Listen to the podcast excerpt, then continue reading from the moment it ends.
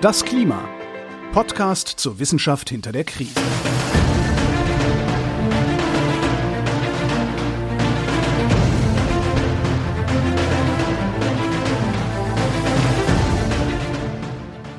Hier ist das Klima, der Podcast zur Wissenschaft hinter der Krise. Wir lesen und erklären den aktuellen Stand der Klimaforschung jeden zweiten Montag mit Florian Freistetter und mit Claudia Frick. Hallo. Hallo. Willkommen zurück in Folge 97. Ja. Uh, ja, wir äh, zeichnen auf, während es draußen sonnig, aber nicht mehr heiß ist. Das möchte ich einmal kurz anmerken, weil das ist ein sehr schöner Zustand. Und wir zeichnen auf direkt nach der letzten Folge. Also Ja. wir sind quasi für, für, für euch sind zwei Wochen vergangen, für uns 20 Minuten. Genau. Ja, das heißt, äh, mir ist noch sehr gut bewusst, was wir äh, letzte Folge besprochen haben. Für, für die, denen das jetzt nicht mehr so bewusst ist, noch mal ganz kurz zu, zu, zum Rückblick und zur Erinnerung. Letzte Woche ging es um Containerschiffe. Also Containerschiffe und um Autos und wie die CO2 auspusten, aber eigentlich hauptsächlich Schwefel. Ja. Und was passiert ist, nachdem wir aufgehört haben, die enormen Mengen an Schwefeloxiden, die vorher Schiffe ausgestoßen haben bis 2020, als wir damit aufgehört haben, das zu tun oder jetzt deutlich weniger tun und was das für Auswirkungen auf ähm, die Temperaturen über unseren Ozeanen hat. Große, kurz, kurz zusammengefasst, äh, also ein too long didn't listen, ähm, große, ähm, weil wir plötzlich den Kühleffekt dieser ähm, gesundheitsschädlichen und nicht wiederhaben wollenden Partikel äh, und ähm, Oxide verloren haben und dass das Auswirkungen auf die Wolkeneigenschaften hat und eben auf die Temperatur. Das war unsere Folge 96 und du hattest eine total gute Überleitung zur heutigen Folge, aber die Überleitung habe ich schon wieder vergessen. Ja, na, es ging ja in deinem Beispiel vor allem um die Containerschifffahrt. Also du hast vor allem darüber Mhm. erzählt, was die Containerschiffe so treiben. Aber äh, Schiffe machen ja nicht nur Transport von Waren, sondern man kann auf so einem Schiff auch Urlaub machen. Bei Kreuzfahrten nämlich und auch Kreuzfahrtschiffe pusten Dreck und CO2 in die Luft. Und wenn man jetzt so Urlaub macht und man da auf dem Deck des Schiffs sitzt und einen Cocktail schlürft, dann kann einem das ein bisschen die Stimmung verderben, dass man jetzt hier was äh, ein bisschen klimaschädliches treibt, indem man auf diesem Schiff durch die Gegend schippert. Und dieses schlechte Gewissen kann man vielleicht loswerden, wenn man die CO2-Emissionen, die der Urlaub verursacht, kompensiert. Es geht heute um das Thema der Klimakompensation, äh, was ein bisschen ein komisches Wort ist, aber so heißt es offiziell, wie ich es gelernt habe, äh, weil das Klimakompensieren klingt ein bisschen komisch, aber wir werden am Ende dieser Folge genau wissen, worum es geht. Die Grundfrage, die sich stellt, ist, wenn man CO2-neutral werden möchte, wie kann man CO2-neutral werden, wenn man trotzdem noch Treibhausgase emittiert? Und das ist jetzt mal gar keine so doofe Frage, weil stell dir vor, wir würden jetzt sagen, dieser Podcast hier, das Klima ist CO2-neutral. Puh. Wenn ich jetzt hier ins Mikrofon rede, dann emittiere ich jetzt mal äh, erstmal nix, also schon CO2, aber das, was ich ausatme, das spielt keine Rolle, weil das habe ich vorher eingeatmet. Also das ist oder kommt halt irgendwie aus den Pflanzen, die ich gegessen habe. Also das, Mhm. das äh, ist ein ganz anderer Mythos, der tatsächlich immer wieder auftaucht, wo Leute irgendwie äh, vorrechnen, wie viel CO2 die Menschen ausatmen und dass das ja irgendwie alles dann ganz, Ganz furchtbar. Ja, Mhm. aber das ist ein ganz anderes Thema. Es ist ein äh, dummes Thema oder ein dumme, dummes Argument, das die Atemluft irgendwie in die Klimageschichte reinzubringen. Aber darüber reden wir nicht. Also wir müssten, wenn wir diesen Podcast CO2-neutral machen, m, erstmal schauen, wo fallen Emissionen an. Die fallen natürlich an äh, durch den Strom, den wir brauchen, um unsere Computer zu betreiben, die wir Ja. beide jetzt hier benutzen. Jetzt sagen wir, okay, wir haben jetzt beide hier irgendwie, du hast irgendwie PV auf dem Dach und ich habe irgendwie ein Wasserkraftwerk im Garten stehen oder wir nutzen halt grünen Strom oder was auch immer, dann wäre zumindest mal der Strom CO2-neutral. Aber ich muss ja auch irgendwo äh, das Equipment mal kaufen, das Mikrofon, in das ich reinrede Ja. zum Beispiel. Ich habe keine Mikrofonladen auf der anderen Straßenseite, das heißt, ich muss da irgendwie hinkommen. Dann fahre ich mit dem Auto hin. Ich nicht, weil ich nicht mit dem Auto fahre. Aber ich könnte mit dem Auto hinfahren. Ich könnte Oder du könntest es liefern lassen. ich könnte was liefern lassen, da Ja. fallen auch Emissionen an. Äh, wenn ich jetzt hier in der Pause mir einen Kaffee mache oder ein Brötchen esse, dann ist es auch gewissermaßen etwas, was relevant ist für den Fortbestand dieses Podcasts. Wenn ich dann hungrig bin, dann macht's keinen Spaß. Dann wirklich nicht. Ich wollte keine Podcast-Folgen mit Florian hören, wenn er Hunger hat. Genau, und dann ist es auch, das muss auch quasi irgendwas sein, was dann CO2-neutral ist, die ganze Lieferkette und so weiter. Also es ist am Ende gar nicht so einfach herauszufinden, ob was CO2-neutral ist oder nicht. Und egal wie wir es anstellen, am Ende werden wir vermutlich draufkommen, dass es Emissionen gibt, die durch diesen Podcast anfallen, die wir schlicht und einfach nicht wegkriegen können, die nicht in unserer Hand liegen oder die wir halt einfach nicht wegbekommen. Und dann kann man sagen, okay, wir können kompensieren. Wir sorgen dafür, dass die Menge an Treibhausgasen, die wir selbst jetzt nicht einsparen können, irgendwo anders eingespart werden. Weil es ist ja gerade beim Klimathema tatsächlich möglich, das so zu machen, weil das Klima ist global und es ist egal, wo die Treibhausgase ausgestoßen werden oder wo sie eingespart werden. Das heißt, das mhm. ist tatsächlich möglich, wenn wir sagen, okay, ich kann jetzt hier den, das CO2, das jetzt durch äh, meinen Strom oder durch die Lieferung des Mikrofons anfällt, das kann ich jetzt gerade hier irgendwie nicht wegkriegen, aber ich kann schauen, dass es irgendwo anders weggeht. Dann ist es am Ende auch ja. wieder neutral. Das ist die Idee hinter dieser Kompensation. Man möchte ein Produkt, eine Firma, ein Land, was auch immer CO2-neutral kriegen, also nicht mhm. mehr CO2 ausstoßen, als irgendwo eingespart wird. Und das kann man, ist jetzt die Idee der Kompensation erreichen, indem man schaut, dass das, was lokal nicht eingespart werden kann oder im Rahmen des Projekts nicht eingespart werden kann, irgendwo anders einspart wir schauen uns jetzt an, ob das eine gute Idee ist und wie das funktioniert. Ich, ja, genau, wie das funktioniert global gesehen. Okay, ja, ich bin ja, gespannt. Weil ähm, direkt ist es schwierig. Also es gibt ja unterschiedliche Methoden zu dieser Kompensation. Weil am besten wäre es natürlich, wenn ich die Menge, die ich jetzt ausstoße durch was auch immer ich tue, direkt aus der Atmosphäre wieder raushol. Also wenn ich weiß, ich habe jetzt mhm. hier mit dieser Podcast-Folge ein Kilo CO2 emittiert, dann schalte ich mein CO2-Gerät ein und das äh, saugt ein Kilo CO2 aus der Atmosphäre raus. Und dann habe ich das mhm. alles wieder kompensiert. Das wäre quasi die beste Methode. Funktioniert theoretisch, in der Praxis aber nicht so wirklich, zumindest nicht in relevanten Mengen. Also es gibt äh, Projekte, die eben ja diese CO2 Speicherung durchführen, die CO2 tatsächlich auch direkt aus der Luft rausholen und dann irgendwo im Erdboden äh, einspeichern, sodass es nicht mehr rauskommt. Solche Projekte gibt's, aber das, was da technisch aktuell möglich ist, ist in so geringen möglich, dass es äh, nicht relevant ist für irgendwelche Klimaaktionen. Vielleicht in Zukunft irgendwann und in Zukunft irgendwann werden wir es eh brauchen, weil gesagt, egal wie wir es anstellen, 100 Prozent emissionsfrei wird unsere Welt nie werden. Und mhm. da brauchen wir dann ein paar Techniken, um halt sowas wieder aus der Atmosphäre rauszuholen. Aber wie gesagt, das ist jetzt nicht das, was im Zentrum dieser Kompensationsidee steht. Das sind eher indirekte Methoden, weil wir können ja einfach zum Beispiel aufforsten. Ich kann sagen, okay, Stimmt. ich pflanze jetzt einen Baum. Ja, weil der Baum holt ja auch CO2 aus der Atmosphäre raus und speichert das. Also ich kann jetzt mich hinsetzen, wenn ich wollen würde, und ausrechnen, wie viel CO2 dieser Podcast verursacht und wie viele Bäume ich brauche, um das wieder einzusammeln. Ja, und dann pflanze ich diese Bäume einfach irgendwo hin. Ja. dann wäre unser Podcast CO2-neutral in der Theorie. Äh, in der Praxis gibt's einige Fallstricke bei dieser ganzen Geschichte. Und äh, das wird das Hauptthema des äh, Podcasts okay. sein. Aber wir schauen uns noch ein paar andere Sachen vorher an, um das ganze Thema zu klären, weil da ein paar Dinge dabei sind, wo wir auch uns darüber im Klaren sein müssen, was die Wörter bedeuten und worum es genau geht, sonst wird es nachher kompliziert. Wir werden zwar später hauptsächlich über Forst und Bäume reden, aber es gibt auch andere Kompensationsprojekte. Ich kann theoretisch auch einfach irgendwo nur ein Windrad irgendwo hinstellen, weil das spart auch CO2 ein. Ja.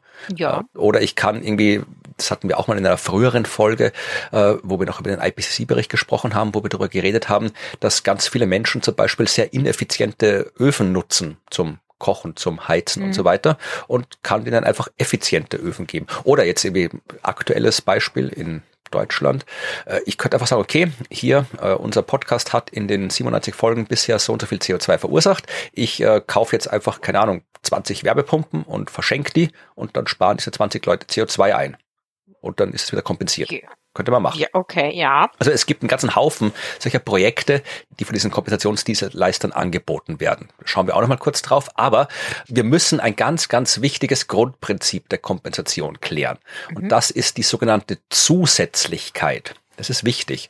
Die Zusätzlichkeit, das ist wirklich der Fachbegriff, Zusätzlichkeit. Okay, das klingt, klingt wild. Additionality, glaube ich, heißt es äh, in der ja. Englisch, aber Zusätzlichkeit der Emissionsminderungen. Zum Beispiel, ja, ich besitze, und das ist jetzt wirklich wahr, ich besitze kein Auto. Ja, also ich fahre ab und mhm. zu in Autos, ab und zu sitze ich in einem Taxi drin, ab und zu äh, sitze ich in Autos von Bekannten, von Freunden drin und fahre damit rum. Aber ich besitze jetzt kein Auto. Im Vergleich zu einem Durchschnittsmenschen in Österreich spare ich dadurch eine gewisse Menge an CO2 ein einfach dadurch, dass ich kein Auto habe und dadurch seltener Auto fahre und auch die ganzen Emissionen nicht äh, verursacht habe, die die Herstellung eines Autos braucht und so weiter. Das heißt, ich habe durch die Tatsache, dass ich kein Auto besitze, eine gewisse Menge an CO2 eingespart. Jetzt könnte zum Beispiel eine Firma, jetzt könnte irgendwie Shell herkommen oder irgendwer anderer, der viel äh, CO2 emittiert und sagen, ha, der Florian Freistetter, der hat da CO2 eingespart. Das heißt, das kann ich jetzt in die Luft rauspusten. Das wäre erstens unhöflich, ohne mich zu fragen vorher. Ja. yeah. Und zweitens wäre das keine Kompensation in dem Sinn, von dem wir reden. Die gibt's mhm. nur, wenn es anders laufen will. Wenn ich jetzt sagen würde, so, Leute, ich kaufe mir jetzt ein Auto, einen riesengroßen Porsche SUV, der 100 Liter pro Kilometer braucht oder was weiß ich. Und dann setze ich mich auf, auf, die Autobahn und heiz da mit 300 kmh auf und ab und bleib nur stehen, um zwischendurch mal kurz aufs Klo zu gehen. Und das, das mache ich. so nach dir. Ja, äh, das mache ich jetzt, es sei denn, irgendwer von euch gibt mir Geld, damit ich das nicht mache. Ja, und wenn dann jetzt jemand kommt und sagt, da, okay, hier hast du Geld, damit du das alles nicht machst, dann wäre es tatsächlich eine Kompensation im Sinne des Wortes, weil dann ist die Zusätzlichkeit gegeben. Ich fahre ja nur dann nur deswegen nicht mit dem Auto, weil ich von jemandem Geld bekommen habe, das nicht zu tun. Das ist nicht was, was ich sowieso getan hätte, sondern ich tue es nicht, weil ich dazu aufgefordert wurde und dafür Geld bekommen habe. Das heißt, diese Kompensation ist zusätzlich erfolgt. Es ist etwas passiert, was sonst nicht passiert wäre, wenn niemand gesagt hätte, hier, da hast du was, damit du das nicht machst. Das ist so, das ist jetzt schon kaputt. Ja. Das ist jetzt schon kaputt. Ich ja. habe jetzt schon ein ganz ungutes Bauchgefühl. Aber mach mal ja, weiter. Aber äh, das ist ein wichtiges Konzept, diese Zusätzlichkeit. Aber das, äh, aber das erste ist doch viel besser als das zweite. Ja, eh. Das, ja, natürlich ist es sehr, sehr gut, wenn ich einfach nicht fürs Klima jetzt, wenn ich einfach nicht mit dem ja. Auto rumfahre. Aber wenn ich mich mit dem Auto rumfahre, dann kann das nicht im Sinne einer Kompensation funktionieren. Das ja, geht nur, wenn ich das nur aufgrund der Kompensation nicht mache, das Autofahren. Okay, okay, pass auf. Ich verstehe das. ich akzeptiere das aber nur halb. So, ja. so darauf können wir uns einigen. Okay. Ist okay. Ja, wir werden noch später noch drüber reden. Das ist einer der ja, Fallstricke. Aber super. ich habe das deswegen erklärt, weil wir uns darüber im Klaren sein müssen, was Kompensation überhaupt heißt, damit wir dann am Ende auch über alles reden können und alles verstehen. Und Kompensation gibt's eben nur, wenn diese Zusätzlichkeit der Emissionsminderung gegeben ist. Mhm. So, diese Kompensation, die kann es jetzt auf unterschiedlichsten Ebenen geben. Ja, das kann auf staatlicher Ebene passieren, zum Beispiel im Rahmen des Pariser Klimaabkommens. Da haben ja die Länder der Welt gesagt, sie verringern ihre CO2-Emissionen und das können sie eben dann zum Beispiel auch durch äh, Kompensation machen. Also wenn jetzt irgendwie Deutschland sagt, wir äh, werden so und so viel äh, CO2 einsparen, dann kann Deutschland das zum Beispiel direkt einsparen, indem man zum Beispiel, was weiß ich, Tempolimit macht oder aufhört, mhm. Kohle aus der Erde zu baggern. Oder wenn man das nicht machen will, dann kann man sagen, okay, wir geben irgendwo Geld aus und kaufen uns irgendwo hier äh, eine Kompensation. Das mhm. ist die staatliche Ebene und es gibt die freiwilligen Märkte. Und die freiwilligen Märkte, das ist das, äh, mit dem ich angefangen habe. Also wenn ich jetzt mit dem Kreuzfahrtschiff auf Urlaub fahre oder mit dem Flugzeug auf Urlaub fliege, dann kann ich einfach diese Emissionen, die dadurch entstehen, auf irgendeine Art und Weise kompensieren. Da gibt es ganz viele Dienstleister, die genau das anbieten. Wir werden hauptsächlich über die freiwilligen Märkte reden. Also jetzt äh, nicht um diese staatliche Ebene, nicht um diese äh, per Gesetz äh, festgelegten CO2-Preise, Zertifikate, die dann eine Firma kaufen muss, wenn sie CO2 emittiert und die weiterverkauft werden können, wenn Emissionen mhm. eingespart werden. Also diese ganzen äh, Zertifikatsbörsen und so weiter. Das ist alles was ganz anderes. Äh, da nicht was ganz anderes, aber das ist ein anderes Thema, das äh, wir jetzt hier nicht im Detail behandeln wollen, sondern es geht wirklich allgemein um die Kompensation und durchaus auch diese freiwilligen Märkte. Und im Speziellen geht es um eine Art der Kompensation, die unter dem Akronym RED Plus bekannt ist. Haben wir das schon mal gehabt in unserem Podcast? Es macht, es macht irgendwo Ping, aber ich kann dir nie, keine Ahnung mehr. Musst du von vorne anfangen. Keine Sorge, ich werde jetzt auch noch ein äh, bisschen ausführlicher über dieses Akronym sprechen.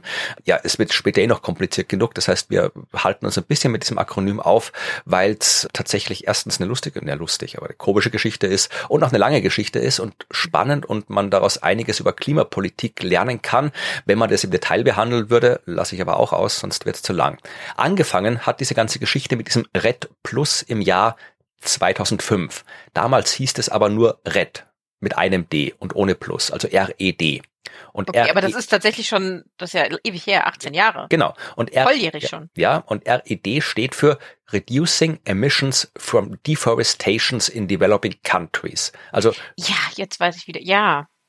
Die Emissionsreduzierung durch äh, Abholzung. Ja, mhm, also ja. es war ein Vorschlag damals bei einer Klimakonferenz von Costa Rica und äh, Papua-Neuguinea, wie man die Abholzung eingrenzen kann. Weil wir wissen alle, mhm. Abholzung ist jetzt nicht so das Beste, was man tun kann aus Klimasicht. Einerseits, weil halt dann die Landnutzung sich ändert, andererseits, weil die Bäume nicht mehr da sind und CO2 speichern können. Also hat ganz, ganz viele negative Auswirkungen, wenn zu viel abgeholzt wird. Mhm. Dann, äh, wie es so ist in der Klimapolitik, nur weil eine Idee gut ist, heißt das noch lange nicht, dass die schnell umgesetzt wird. Äh, das heißt, da wird noch weiter diskutiert. Dann gab es die Klimakonferenz 2007 in Bali. Da hat man ein zweites D dazugegeben und jetzt heißt das Ganze RED mit Doppel-D und steht für Reducing Emissions from Deforestations und Forest Degradation. Also es geht jetzt mhm. nicht mehr nur um die Abholzung, sondern auch um die Schädigung des Walds. Man kann den Wald ja auch anders kaputt machen, als einfach durch Bäume umschneiden. Äh, ja, die wir Menschen sind hervorragend darin, Wälder auch noch anders kaputt zu machen. Genau. Also es ging jetzt darum, bei diesem Projekt zu schauen, was man tun kann, um jetzt quasi die Emissionen irgendwie in den Griff zu kriegen, die halt durch die, die Abholzung und durch die Waldschädigung entstehen. Und 2009 hat man dann gesagt, okay, wir machen noch mehr dazu. Ja, also wir inkludieren jetzt in das Projekt auch noch den Erhalt der Wälder, weil man kann ja nicht einfach nur sagen, ja, wir holzen das nichts mehr ab, sondern man kann auch sagen, okay, wir schauen, dass es dem Wald besser geht als vorher. Ja, kann man auch sagen. Mhm. Erhalt der Welt, die Erhöhung der Kohlenstoffspeicherfähigkeit, weil es kommt ja darauf an, was in diesen Wäldern genau wächst und wie die Wälder aufgebaut sind und so weiter. Die unterschiedlichen Formen der Waldwirtschaft. Also all das hat man in das Projekt reingetan. Und jetzt heißt das ganze Ding offiziell reducing emissions from deforestation and forest degradation and the role of conservation, sustainable management of forests and enhancement of forest carbon stocks in developing countries. Ähm, da haben sie dann gedacht, okay, da machen wir jetzt kein Akronym mehr draus aus den ganzen anderen Worten nee. und haben das einfach Red Plus genannt.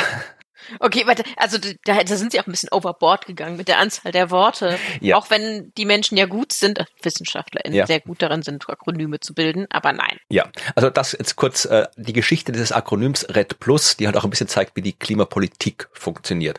Dass mhm. halt äh, da es lange braucht, bis was irgendwie fertig ist und RED Plus ist noch lange nicht fertig. Was heißt das jetzt alles? Die Grundidee dahinter ist eigentlich recht simpel. Die Menschen holzen die Wälder ab, weil das Geld einbringt. Ja, ein gefällter Baum hat einen gewissen Wert. Ein Baum, der einfach nur so im Wald rumsteht, hat den nicht unbedingt. Ja, vor allem, wenn es jetzt nur ein Baum ist, der einfach nur so im Wald steht und nicht auf irgendeiner Plantage, wo er dann irgendwie noch Früchte produziert. Das ist das Problem. Und die Idee war, was wäre jetzt, wenn man den Leuten Geld zahlt, damit sie einen Baum nicht fällen? Weil dann hat auch der Baum, der einfach nur so rumsteht, einen Wert. Also aus kapitalistischer Sicht zumindest, aus Klimasicht hat dieser Baum ja sowieso einen Wert. Aber ja. dann kann man diesem Baum, der einfach rumsteht, auch so einen Wert äh, geben, der auch aus kapitalistischer Sicht relevant ist. Da wären wir wieder mit, wir müssen dem Ganzen einen kapitalistischen Wert geben, damit, ja, okay. Aber das ist die Grundidee von diesem Red. Ja, also man gibt den Menschen Geld, damit sie Bäume nicht umschneiden. Ganz simpel ja, gesagt. Ja, ja, ich erinnere mich an ja. diese, ja. Und die Idee ist prinzipiell auch nicht schlecht, ja, kann man machen. Sie ist halt sehr, sehr schwierig umzusetzen, weil ich kann jetzt nicht sagen, so, da ist ein Wald und da hätte ich jetzt gern 10 Millionen Euro dafür ich kann schon sagen, und es wäre vermutlich jetzt nicht so blöd, das so zu machen, aber dann haben wir wieder ein Problem mit diesem Konzept der Zusätzlichkeit. Mhm. Weil bei diesem Red Plus geht's nur um Zahlungen, die auf gewissen Leistungen basieren und die Leistung ist es halt, den Wald zu schützen, sodass messbare und überprüfbare Reduktionen bei den Emissionen entstehen. Ich kann nicht einfach sagen, da ist ein Wald und der hat einen Wert aus Klimasicht und da hätte ich jetzt gern Geld dafür, sondern ich muss nachweisen, dass ich etwas getan habe, was tatsächlich eine zusätzliche und überprüfbare und messbare Reduktion bei den Emissionen verursacht hat. Mhm. Das heißt, ich muss irgendwie vorher ausrechnen, wie viel Emission jetzt bei normaler Abholzung entstanden wäre. Ja, also wenn ich jetzt einfach so weitergemacht hätte wie bisher, äh, so meine Holzwirtschaft oder Waldwirtschaft, wie viel Emissionen hätte das verursacht, wenn ich den Wald jetzt einfach so behandelt hätte wie jetzt und dann berechnen, wie viel ich eingespart habe, weil ich irgendwelche Schutzmaßnahmen gesetzt habe oder irgendwas anderes getan habe. Dann kann ich da eben berechnen, welche Menge CO2 eingespart worden ist, dadurch, dass ich was getan habe. Dann ist diese Zusätzlichkeit gegeben und dann kann ich dafür Geld kriegen. Okay. Das ist die Idee hinter diesem Red Plus Konzept. Äh, wie genau man das Geld kriegt, das ist wieder eine ganz andere Sache. Ja, äh, da gibt's jetzt diese wieder diese üblichen Finanzierungslücken. Ja, also da braucht's dann auch wieder irgendwie, wenn man das auf staatlicher Ebene betrachtet, braucht's dann wieder irgendwie einen Pool an Geld, der gefüllt wird, aus dem dann eben die Länder bezahlt werden, die eben diese Maßnahmen setzen und so weiter. Und da ist noch längst nicht alles ausverhandelt. Da gibt's noch längst nicht äh, irgendwie verbindliche Übereinkünfte und das Geld gibt sowieso auch nicht. Also diese staatliche Seite, da ist äh, noch sehr, sehr viel offen, aber die wollen wir beiseite mhm. lassen. Wir schauen uns jetzt irgendwie hier die privaten Red Plus Projekte an, also nicht die staatlichen Red Plus Initiativen. Da gibt's ganz viel Klimapolitik dazu, aber äh, wir schauen uns die privaten Red Plus Projekte an. Okay, obwohl die ja wichtig wären, die Politik. Wo es dann auch nur um kleinere Gegenden geht und jetzt nicht mit den kompletten Wald eines Landes. Und so halt irgendwie da mhm. ein Stück Wald, da ein Stück mhm. Wald. Das ist die Ausgangssituation. Das sind die Projekte, mhm. die wir uns anschauen. Und jetzt sind wir bei den Problemen. Uh, okay, ja. und mhm. da gibt's jede Menge. Bei der Kompensation allgemein, da kommen wir ja später am Ende drauf, und bei Red Plus im Speziellen. Das fängt jetzt schon mal damit an, dass eben so ein Wald durchaus ein wichtiger CO2-Speicher ist, aber eben nicht nur. So ein ja. Wald ist viel mehr als nur ein CO2-Speicher. Ja, da geht noch viel mehr ab. Ja, da geht es um Artenvielfalt, da geht es um die Schutzwirkung vor Naturkatastrophen, vor Murenabgängen und so weiter. Das spielt aber aus Red Plus Sicht keine so große Rolle. Da geht es wirklich um die CO2-Speicherung und äh, dann kann es durchaus sein, dass irgendwie eine gigantische Ölpalmenplantage als Klimaschutzprojekt durchgeht. Weil was? Das sind ja Bäume und da wird was ja, gespeichert. Hm, ja, gut, ja, ja, nee. Lassen wir so stehen, ja. Okay. Ja, ja na, hm. Ja, besser als ein Ölpipeline. Ah ja. ja. Und äh, Red Plus ist auch ein Instrument, das sind wir jetzt wieder eher bei politischen Problemen, wo Klimaschutz auf die sich entwickelten Länder abgewälzt wird, weil es steht auch in dem ja. Namen drin, es ja. geht um in Developing Countries, was jetzt auch nicht so blöd ist, weil da steht der meiste Wald auf der Erde rum, in den der ganze tropische Wald und so mhm. weiter. Aber es wird trotzdem der Klimaschutz wieder auf die Länder abgewälzt, die eigentlich eh nicht so viel dafür können. Ja, ja. Und es sollte aber Klimaschutz Aufgabe von allen Ländern sein und ganz besonders von den reichen Industrienationen. Mhm. So, also das ist auch ein Problem. Das eigentliche Problem bei der ganzen Sache sind aber diese Red Plus Projekte selbst, weil das ganze Konzept macht ja dann nur überhaupt Sinn, wenn damit tatsächlich auch Emissionen eingespart werden. Weil sonst ja. kann man sich den ganzen Quatsch auch sparen. Und das ist halt nicht so einfach zu überprüfen, wie man es gern hätte, beziehungsweise es wird nicht so überprüft, wie es gemacht werden sollte. Und genau dazu ist im August, Ende August, eine Forschungsarbeit erschienen, wo die Menschen sich das angeschaut haben. Und der Titel dieser Forschungsarbeit, der ist durchaus bemerkenswert. Der heißt nämlich Action Needed to Make Carbon Offsets from Forest Conservation Work for Climate Change Mitigation. Und mhm. dass du in einer wissenschaftlichen Arbeit im Titel Action Needed liest, kommt nicht so oft vor weil das ist eigentlich nicht so die wissenschaftliche Art, Dinge zu formulieren. Mhm. Es muss was getan werden. Also lässt einen schon mal aufhorchen, wenn sowas schon im Titel einer wissenschaftlichen Arbeit steht. Die wissenschaftliche Arbeit ist in Science erschienen und nicht frei zugänglich, aber ich habe eine Version im Archive gefunden, also das Preprint-Archiv, äh, die ist ein bisschen älter, also die ist vorher erschienen, bevor sie jetzt im August in Science erschienen ist. Aber nach allem, was ich gesehen habe, äh, ist es die gleiche Thematik und die sind die gleichen Abbildungen drin und äh, auch die, der Text ist im Wesentlichen gleich. Der Titel ist ein bisschen unterschiedlich. Im Titel dieser freien Version geht es um Carbon Offsets vom Tropical Forest Conservation Work und äh, im Science-Artikel geht es nur um Forest Conservation Work, aber es sind trotzdem tropische Wälder, die sie sich angeschaut haben. Also äh, die Version, die frei verfügbar ist im Archive, äh, die sollte eigentlich ausreichen für alle, die da tatsächlich ein tiefergehenden Einblick in die Arbeit bekommen wollen. Wer wissenschaftlich damit und darüber arbeiten will, der sollte die offizielle Version in Science anschauen, aber die Personen werden dann auch eine Möglichkeit haben, diesen Artikel zu lesen. Mhm. Ja, äh, ich verlinke beide Versionen des Artikels natürlich in den Show Notes. So, was haben die sich jetzt angeschaut dort? Die haben sich 26 solche Red Plus Projekte angeschaut in Südamerika, in Afrika, in Asien, also überall dort, wo tropischer Regenwald ist und haben dann probiert, den Effekt den diese Projekte gehabt haben, eigenständig zu bewerten, unabhängig von diesen offiziellen Bewertungen und so weiter. Und es geht dabei um private RED-Projekte, wo Wälder durch diverse Maßnahmen geschützt werden sollen. Und diverse mhm. Maßnahmen ist da wirklich diverse Maßnahmen. Also man kann zum Beispiel die Wälder, die Waldbereiche verstärkt überwachen. Ja, einfach schauen, dass da keiner hinkommt und illegalerweise was abholzt. Äh, man kann schauen, dass nachhaltige Maßnahmen der Waldwirtschaft sich da irgendwie durchsetzen, weil so, so ein Wald ist ja nicht einfach nur ein Wald, der rumsteht, sondern da leben teilweise auch Menschen darin rundherum und machen da Wirtschaft. Also da gibt's Forstwirtschaft, Vorholzwirtschaft und so weiter. Irgendwie die lokale Bevölkerung kann irgendwie einbezogen werden, aufgeklärt werden, informiert werden. Also das sind alles solche Maßnahmen, die dazu gedacht sind, dafür zu sorgen, dass eben der Wald nicht abgeholzt wird, dass der Wald geschützt wird und so weiter. Also all das, was in diesem RED-Projekten durchgeführt werden soll. Mhm. Finanziert werden diese Projekte durch die Kommerzialisierung der eingesparten CO2-Mengen die durch diese Projekte aus der Atmosphäre entfernt oder halt zumindest nicht emittiert werden. Kannst du gerade nochmal den Satz sagen, warte, den letzten mhm. Satz. Die werden durch kommerzialisiert. Ich bin. Ja, also die Projekte werden finanziert durch die Kommerzialisierung der eingesparten CO2-Menge. Boah. Ja, ich weiß. Ja, wow. Da, wenn du da Leute aufstellst, die den Wald bewachen oder irgendwelche Informationskampagnen machst oder irgendwelche Wirtschaftsabläufe äh, mhm. umstellst, dann muss das irgendwie finanziert werden. Und das Geld kannst du halt irgendwie, keine Ahnung, wenn du einen netten Start hast, dann kann der das einfach finanzieren.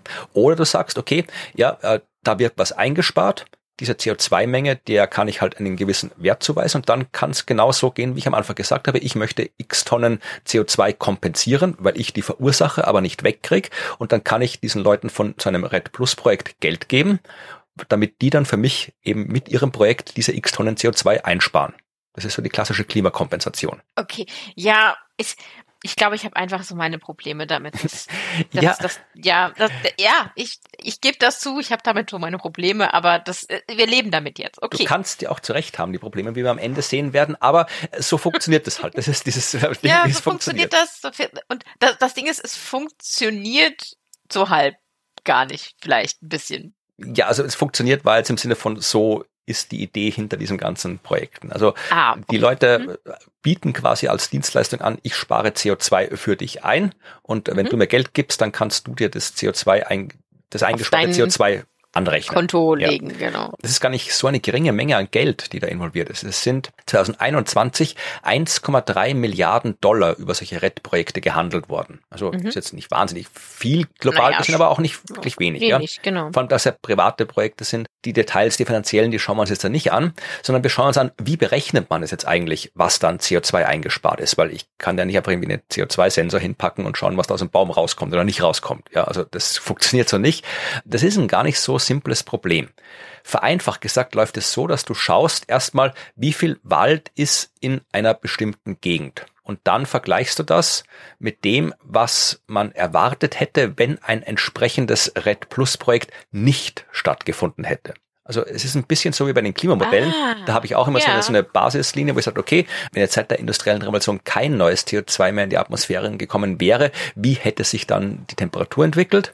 Dann haben wir quasi so eine Basislinie und dann schaue ich halt, ja, wie schaut's jetzt aus? Und dann sehe ich den Unterschied. Und so ähnlich versucht man es da auch. Ich sage, okay, hier ist das Stück Wald, um das es geht. Und was wäre mit dem passiert mit dem Wald, wenn alles so weitergelaufen wäre wie bisher? Das mhm. ist das äh, Basisszenario, aber das ist halt nicht so einfach wie beim Klima, weil da musst du irgendwelche historischen Daten über die Abholzung kriegen und so weiter. Du musst prognostizieren, wie sich das irgendwie alles ändert, weil das ist genau das Problem. Wenn sich irgendwo politisch oder wirtschaftlich was verändert, dann hat das, wenn es äh, ein Land ist, wo Forstwirtschaft eine große Rolle spielt, Einfluss auf die Abholzung. Das hat man in den letzten Jahren in Brasilien gut sehen können. Der eine Präsident hat gesagt, da, alles wird abgeholzt. Der andere hat gesagt, so, der Wald wird jetzt wieder geschützt. Und die Daten zu dieser Basislinie der Abholzung, die stammen ja, sind ja historische Daten. Ja, die haben am Ende also vielleicht gar nichts mit der Realität zu tun, weil ich, ich schaue jetzt, was mhm. wäre passiert, wenn das alles so weitergegangen wäre. Und jetzt habe ich gerade irgendwie einen Präsidenten, der sagt, der ganze Wald kann abgeholzt werden, holst die Äxte raus. Ja.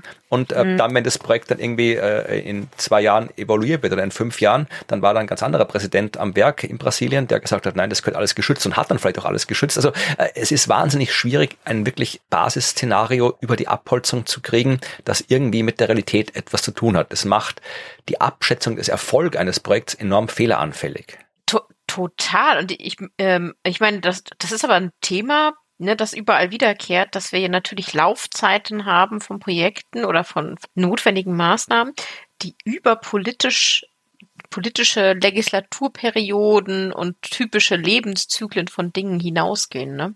Ja, also das ja. und du kannst natürlich auch ganz simpel betrügen. Du kannst einfach nur behaupten, ah, der, der ja, Wald, der wäre komplett abgeholzt worden, wenn ich nicht mein Projekt gemacht hätte. Kann man auch behaupten. Ja, das kannst also, du immer machen. Und ja, dann habe ich automatisch äh, einen enormen Erfolg bei meinem Projekt.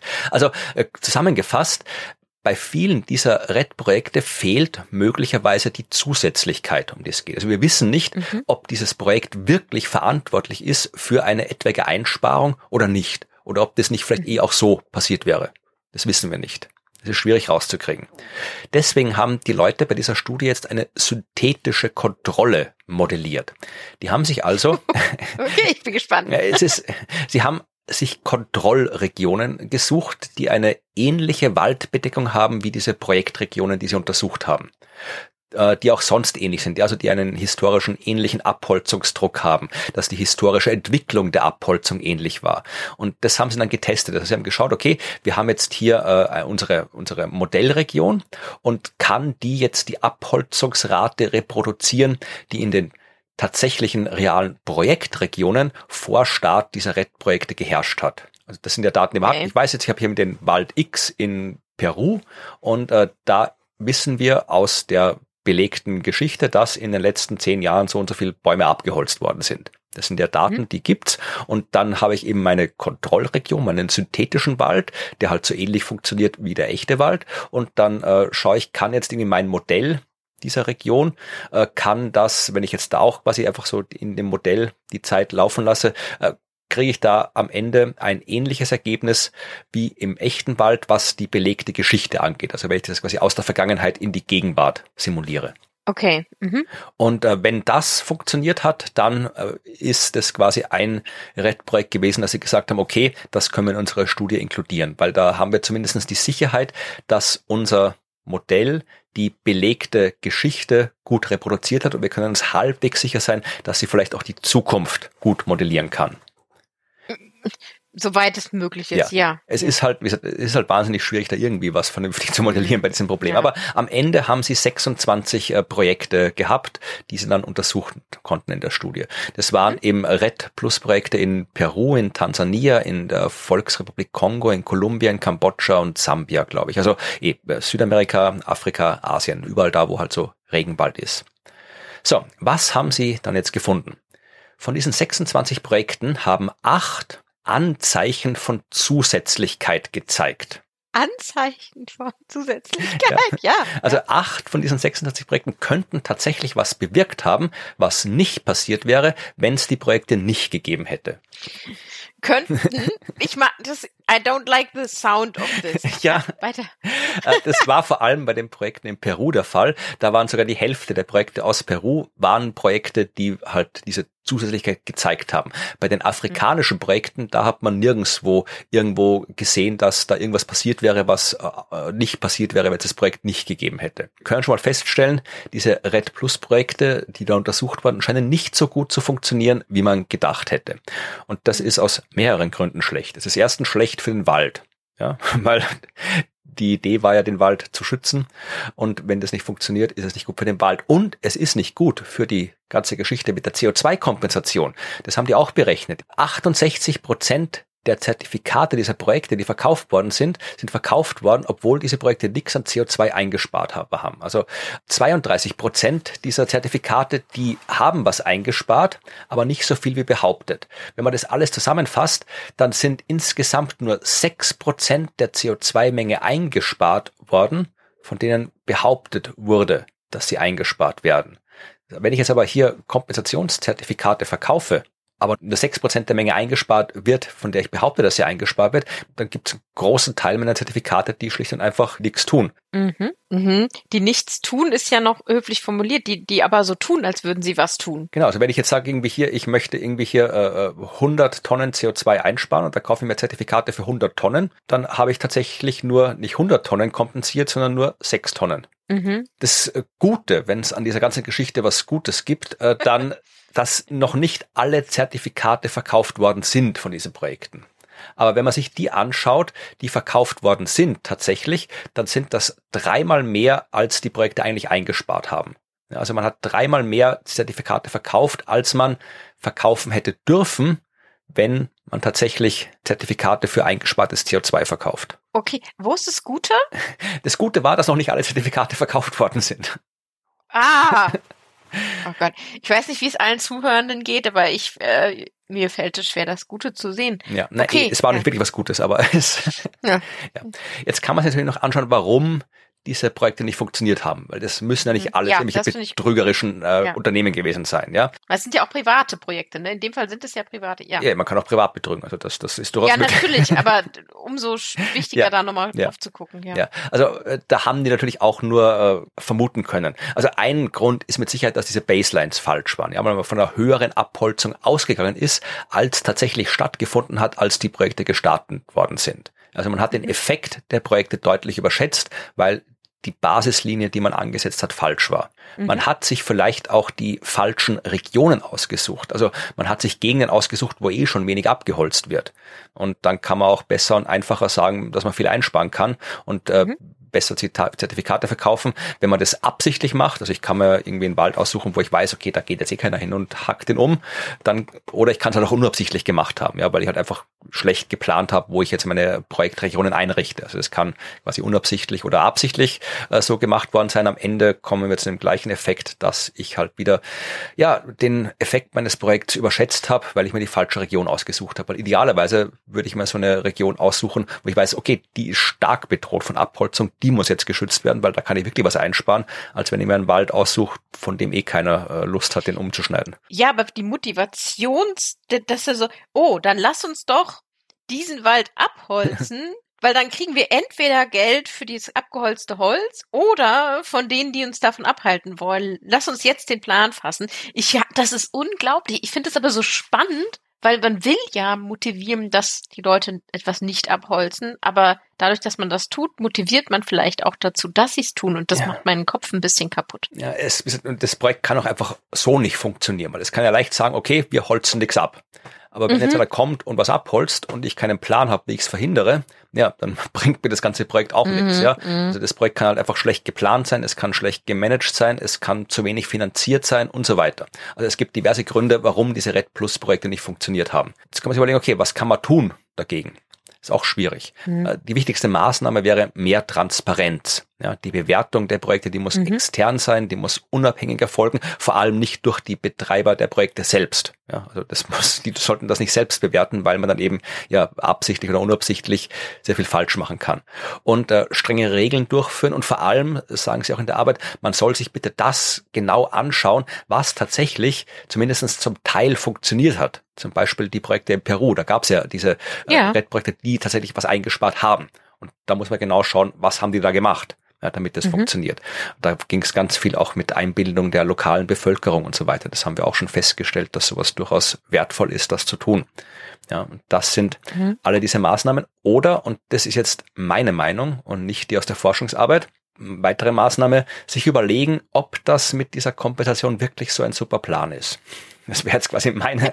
meine Danke, den finde ich gut, ja. Weil diese Idee von Rep Plus an sich, die ist ja gut. Die Wälder gehören geschützt. Es gehört sinnvoll aufgeforstet. Und dafür muss es im Rahmen der internationalen Klimapolitik Geld geben und Finanzierungsmechanismen und so weiter. Das ist alles gut und richtig. Aber es ist fraglich, zumindestens für mich, ob es dafür jetzt zu einem privatwirtschaftlichen Handel mit Zertifikaten braucht. Ja. Weil mhm. Damit sind ja. wir jetzt bei den Problemen der Kompensation allgemein. Das Rep Plus, das scheint nicht so zu funktionieren, wie es gedacht war. Aber so wie es gedacht war, ist es auch nicht unbedingt optimal, weil wir wissen aus diversen äh, Erkenntnissen der Forschung, dass das ganze Kompensieren nicht zwingend dazu führt, dass was reduziert wird.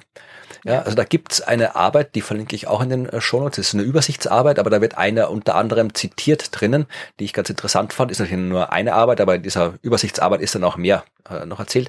Da haben sie in Kanada, war das, glaube ich, bin ich sicher, genau, nee, Kalifornien, Entschuldigung, in Kalifornien war es, ein mhm. Stromanbieter hat ähm, die Kunden und Kundinnen an einem freiwilligen Kompensationsprogramm teilnehmen lassen und dann verglichen, wie ist der Stromverbrauch der Menschen, die an diesem Kompensationsprogramm teilnehmen im Vergleich zu denen, die nicht teilnehmen und hat festgestellt, dass die Leute, die kompensieren, ihren Stromverbrauch um bis zu drei Prozent steigern.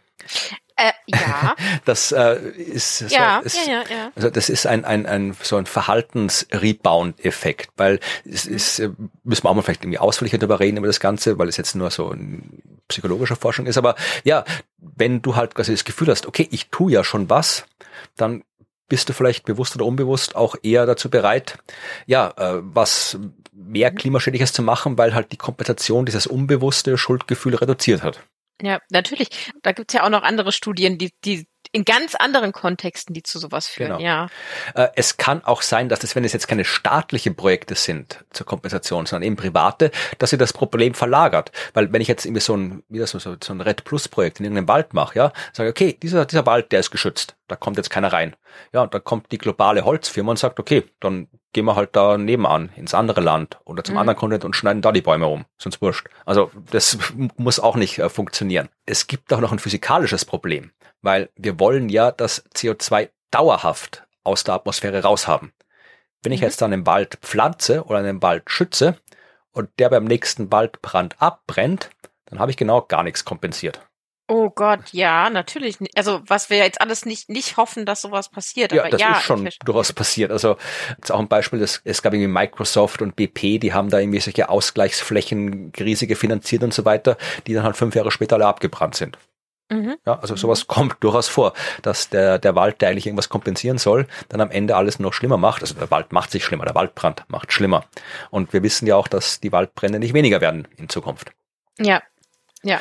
Und äh, wenn ich die Wälder dann halt irgendwie pflanze, aber dann halt irgendwie abholze, zum Teil zumindestens und mit dem Holz dann, keine Ahnung, irgendwo, ja, im Kamin verheize, hilft mir das auch nicht. Oder wenn ich die Abholzung eines Waldes kompensiere, der da seit 100 Jahren gewachsen ist, mit irgendwie ein paar fünf Meter hohen, fünf Meter weh hoch, äh, mit ein paar irgendwie so kleinen Setzlingen, ja, Mhm. dann holen die längst nicht so viel CO2 aus der Atmosphäre raus, wie ich vorher beim Abholzen irgendwie, äh, ja, verursacht Nee, habe. Also das nee, ist, genau, das ist ja wieder was anderes, ja. und wir haben auch noch andere moralische Probleme. Wenn jetzt zum Beispiel einer Firma erlaubt wird, irgendwo Wald aufzuforsten, um eben solche Kompensationszertifikate anzubieten, dann kann man das machen, gibt ja jede Menge davon. Wenn jetzt aber das Land X sagt, okay, Firma hier, du kannst den Wald haben, du kannst da aufforsten oder sowas, äh, und in der Gegend wohnen aber schon Leute, die da vielleicht jetzt spontan keinen Wald haben wollen, weil die halt da wohnen, dann kann man die als Firma und wenn der Staat vielleicht nicht ganz so freundlich ist, da kann man die wunderbar vertreiben, kann man ihnen ihr Land wegnehmen. Es ist in Uganda zum Boah. Beispiel passiert sowas. Es ist Ja. gut fürs Klima, aber auch nicht das, was wir Boah. wirklich haben wollen. Nee, das ist alles nicht in Ordnung. Ja, wir sind noch lange nicht durch mit den Problemen, kommen noch ein paar. Ähm, wir haben auch psychologische Probleme. Ja? Wenn so eine Firma äh, kommt und sagt, wir wären gern klimaneutral, dann kauft die sich irgendwo einen Haufen Zertifikate und sagt, okay, wir sind eine klimaneutrale Firma. Jedes Mal, wenn ich hier bei mir durch die Gegend fahre mit dem Fahrrad, gibt es eine sehr, sehr große, Molkerei ist fast falsch, also ein milchverarbeitender Betrieb, also wirklich ein großer, Mhm. ich glaube der größte in Österreich. Und da steht auch immer drauf, die, die, die erste klimaneutrale Molkerei oder irgendwie sowas. Ja, also sowas machen ja Firmen. Ja, und die können ja sagen, unsere Produkte sind klimaneutral. Das könnt ihr alles kaufen, ohne Probleme, ohne schlechtes Gewissen. Wenn das jetzt aber Zertifikate sind, die halt so zweifelhaft sind, wie die, über die wir gesprochen haben, dann sagen die zwar, sie sind klimaneutral, sind es Aber aber nicht. Ja? Sind sich nicht, Das ja. ist das Phänomen des Greenwashing, über das wir auch locker Mhm. mindestens eine Folge machen könnten Mindestens. und ist halt durchaus weit verbreitet. Und dass es so viele unterschiedliche Anbieter gibt von Zertifikaten mit unterschiedlichen Standards, mangelnde Transparenz und so weiter, ist es sehr, sehr schwer herauszufinden, ob da wirklich irgendwas passiert, was äh, im Sinne des Klimaschutzes sinnvoll ist oder ob die einfach nur irgendwo irgendwo was gekauft haben und gesagt haben, so, wir sind jetzt klimaneutral. Also das ist sehr, sehr schwierig, da irgendwie durchzugehen. Und Natürlich, wenn ich einkaufen gehe, dann fällt es mir auch leichter, jetzt irgendwo, irgendwo hinzugreifen, wo steht klimaneutral. Selbst wenn Mhm. ich vielleicht weiß, das stimmt, muss nicht stimmen, aber so unbewusst will ich das lieber kaufen, wo klimaneutral draufsteht. Und das ist halt, ja, Ja, und ja. das ist auch ein Problem. Und dann haben wir die politischen Probleme. Ja, wenn jetzt zum Beispiel in Peru der Wald geschützt wird, ja, was gut ist, Mhm. dann kann Peru sagen, Leute, wir haben jetzt hier so und so viel Tonnen CO2 durch unseren Waldschutz eingespart und wir würden das jetzt gern anrechnen für unseren Beitrag zum Pariser Klimaabkommen. Da gibt's ja diese ganzen äh, National Determined Contributions, die wir auch schon oft besprochen haben. Also all das, was die einzelnen Länder sagen, dass sie tun, um CO2 einzusparen im Rahmen des Pariser Klimaabkommens. Das müssen sie irgendwie regelmäßig abgeben, diese entsprechenden Pläne und das wird dann alles bewertet und so weiter. Und da können die Leute in Peru, wenn da Waldschutz passiert, reinschreiben, Leute, wir haben das eingespart, das ist Teil von unserem Beitrag. Mhm. Wenn jetzt in Deutschland zum Beispiel, ja, eine Firma, große Firma, irgendwie, keine Ahnung, Erdölfirma oder keine Ahnung, irgendwas äh, fossiles, fossile Firma kommt und sagt, ja, wir haben jetzt auch, äh, wir wollen auch einsparen, wir haben jetzt einen ganzen Haufen unserer Emissionen kompensiert. Und zwar mit Zertifikaten aus dem Waldschutzprojekt in Peru. Mhm. Äh, dann könnt ihr auch sagen, hey, wir haben jetzt auch x Tonnen eingespart und dann kann Deutschland das auch im Budget für Paris aus dem Industriesektor abziehen. Ja, kann sagen, okay, die Firma hat so viel eingespart, das können wir abziehen und dann haben wir das doppelt gezählt. Ja? Mhm. Und diese Doppelzählung, die ist auch ein großes Problem und da gibt es auch noch keine wirklich äh, international verbindliche Lösung, wie man das äh, hinkriegt, dass da eben diese ganzen Kompensationsprojekte nicht doppelt gezählt werden. Boah.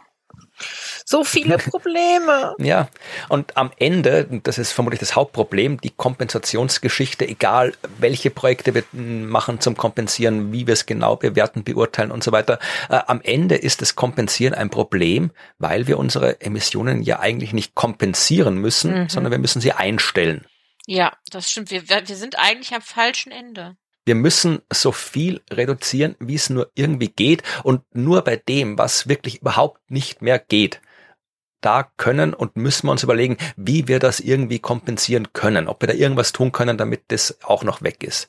Aber die Kompensation, so wie sie halt jetzt existiert, die lädt halt dazu ein, das zu vergessen. Ja, sagt, okay, mhm. habe ich kompensiert, muss ich mich nicht mehr drum kümmern.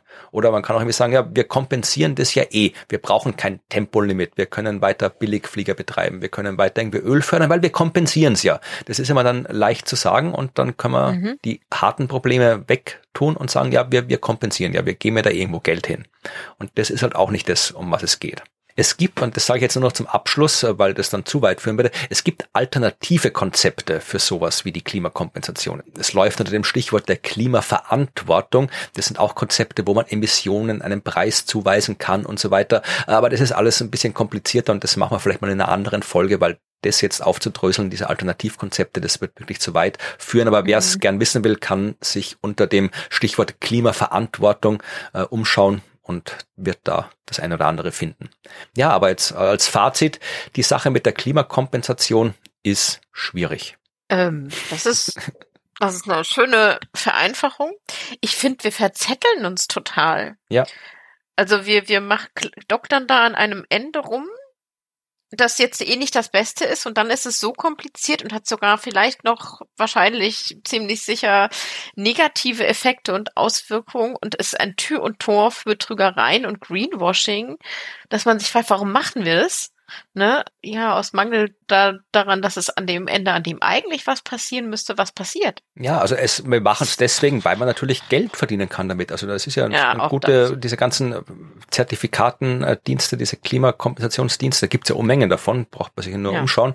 Äh, das, da kann man gut Geld damit finden. Und ich will jetzt das gar nicht schlecht reden. Also ich, zumindest nicht, hm. nicht komplett schlecht reden. Also wenn man sich anschaut äh, auf diesen entsprechenden Seiten, was dies da alle gibt, äh, Atmosphäre ist, glaube ich, einer der bekanntesten. Es gibt auch ganz viele andere andere Dienstleister, My Climate, Prima Klima, Klima Collect, also die haben alle so komische Namen. Ähm, da, da werden durchaus interessante, gute Projekte gefördert. Da geht es eben gerade darum, dass Menschen irgendwo in Afrika, in Asien, dass die irgendwie effiziente Öfen bekommen oder dass da irgendwelche Solaranlagen gebaut werden und so weiter. Also das sind alles mhm. Dinge, die mhm. prinzipiell sinnvoll sind zu machen. Äh, das drumherum mit diesem ganzen Zertifikatehandel ist das, was das Problem ist und dass man sich genau. eben die, das, was diese Menschen dann durch die Projekte in der Lage sind einzusparen, dass man das eben da woanders dann sagt, okay, dann kann ich es woanders rausschmeißen. Das ist ein, das eigentliche grundlegende Problem. Ich denke auch, dass es nicht Problem ist, dass da grundsätzlich irgendwie keine guten Absichten dahinter stecken oder keine guten Projekte dahinter stecken, sondern ich glaube, das ist schon der Fall. Also das sind die, die Motivation ist die richtige äh, bei vielen der Projekte. Ne? Ich glaube, das ist, das sind auch gute Projekte, die da was Sinnvolles tun, dass die halt eingebunden sind in so ein System, das halt auch Ausnutzung fördert oder das auch dazu führt, dass Dinge ja gefaked werden. Ne? Also das, das dafür können die ja nichts. So, das heißt, die Projekte da drin sind immer noch super und wichtig, aber dadurch, dass die Motivation, die drumherum gepackt wird, jetzt eben nicht mehr intrinsisch und oder wir möchten gerne die Menschheit am Leben erhalten und das Klima schützen und die Umwelt schützen ist, sondern wir möchten Geld kompensieren hier und wir sind hier tatsächlich mit, mit Geld unterwegs, dann, dann wird es natürlich schwierig. Gleichermaßen kommt es denen natürlich zugute, weil die brauchen das natürlich. Ne? Genau. Also, Das ist super schwierig. Und das ist, was ich jetzt zum Schluss auch nochmal sagen möchte, damit da kein mhm. falsches, kein falscher Eindruck entsteht. Äh, ich habe viel über diese Red Plus Geschichte erzählt mhm. und über Klimakompensation. Und wir sind zum Schluss gekommen, dass diese Kompensation mehr oder weniger Blödsinn ist. Aber das Red Plus an sich, das hat ja mit der Kompensation nichts nee, zu tun. Genau. Das ist eigentlich eine sehr, sehr gute Sache, weil natürlich vor allem wenn man es auf staatlicher Ebene, auf klimapolitischer, internationaler klimapolitischer mhm. Ebene betrachtet, es ist ja tatsächlich enorm wichtig, dass die Abholzung reduziert wird, eben auch in den sich entwickelten Ländern, weil da halt nun mal die größten Wälder der Welt rumstehen. Das heißt, da braucht es Konzepte, wie das verhindert werden kann. Und äh, wenn diese Länder das machen, machen müssen, machen sollen, wenn wir als reiche Industrienationen sagen, hier Leute, hört da mal auf, euren Wald umzuschneiden, dann sind wir auch in der Verantwortung, da irgendwie finanziell sonst irgendwie äh, zu unterstützen, zu kompensieren, zu helfen, so wie es bei den anderen Klimafinanzproblemen ja auch ist, dass diejenigen, die am wenigsten dafür können, am meisten darunter zu leiden haben. Und wenn wir dann auch noch wollen, dass die jetzt mit ihren Waldschutzprojekten äh, uns den Arsch retten, äh, vereinfacht gesagt, dann braucht es irgendwelche Kompensationsmechanismen im Sinne von, wir kompensieren die für den Aufwand, den sie haben. Ja. Und da braucht schon Projekte dafür. Aber das hat ja. mit der Kompensation nichts zu tun. Nee, absolut nicht. Aber ich finde, allein schon, mit welchem Recht gehen wir dahin und sagen denen, die müssen uns jetzt den Arsch retten? Das an sich ist schon das, das Problem, dass wir jetzt sagen, ihr dürft jetzt nicht mehr abholzen, weil wir hier seit ähm, sehr vielen Jahrzehnten äh, Scheiße gebaut haben. Das ist wirklich mal aus der anderen Perspektive gedacht, was, also was erlauben wir uns da eigentlich? Und ich finde, das ist schon schwierig und das ist eine Diskussion, die man echt führen muss, aber das führt auf eine nächste Ebene. Ne? Also alles, was rund um Kolonialismus, Auswirkungen und wie wir heute damit umgehen und wie wir uns jetzt auch wieder mit solchen Dingen Dingen, also solchen Anforderungen und Ansprüchen äh, dahin wenden, da müssen wir an uns selber arbeiten und wie wir das machen. Und nicht nur wir alleine, sondern das ist eigentlich etwas, was wir gemeinsam tun müssen.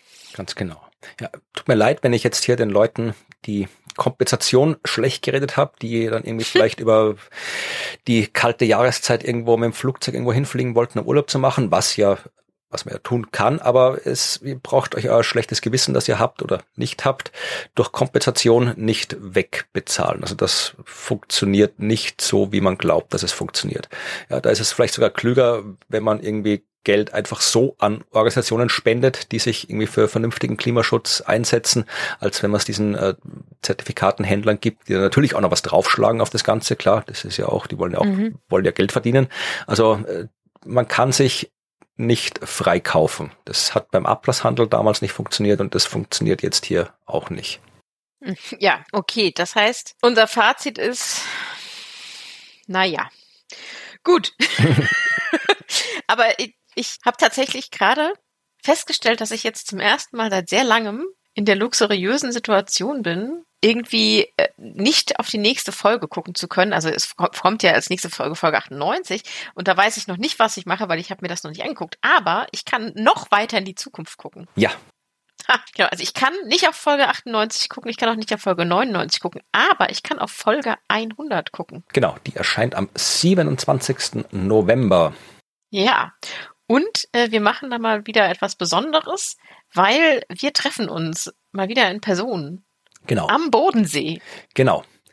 Ja, also die äh, zur Folge 100 selbst am 27. November, die wird einfach erscheinen, aber es wird jetzt ja. kein, kein, kein großes Event geben, keine Live-Podcast-Folge, das schaffen wir nicht, vor allem weil ich da irgendwo in, in Österreich noch irgendwie diverse Sachen machen muss. Also die Folge wird erscheinen, aber sie wird auf eine besondere Art und Weise aufgenommen, genau. nämlich von uns beiden live, von Angesicht zu Angesicht am Bodensee.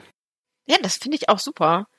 Und äh, wir haben uns auch, wollen wir, wollen wir schon was über das Thema verraten? Ja. Wollen wir spoilern? Wir können gerne spoilern. Also, nein, wir spoilern nicht. Tun wir nicht. Nee, ich habe gerade beschlossen, nee, wir tun wir nicht. nicht. Wir, ja. haben was, wir, haben uns was Besonderes überlegt, aber ihr wisst leider noch nicht was. Ja. So. Also äh, das mit dem Bodensee ist eigentlich nur Zufall, dass wir das am Bodensee machen. Mhm. Nicht, weil der Bodensee aus Klimasicht so besonders wäre. Gibt sicherlich sehr, sehr viel zu erzählen über mhm. Seen und den Bodensee im Speziellen und das Klima. Aber das war nicht unser Anliegen. Es liegt daran, dass äh, ich am 26. Oktober, also am Tag davor, am Bodensee in Überlingen einen Vortrag halten werde, und zwar über Astronomie.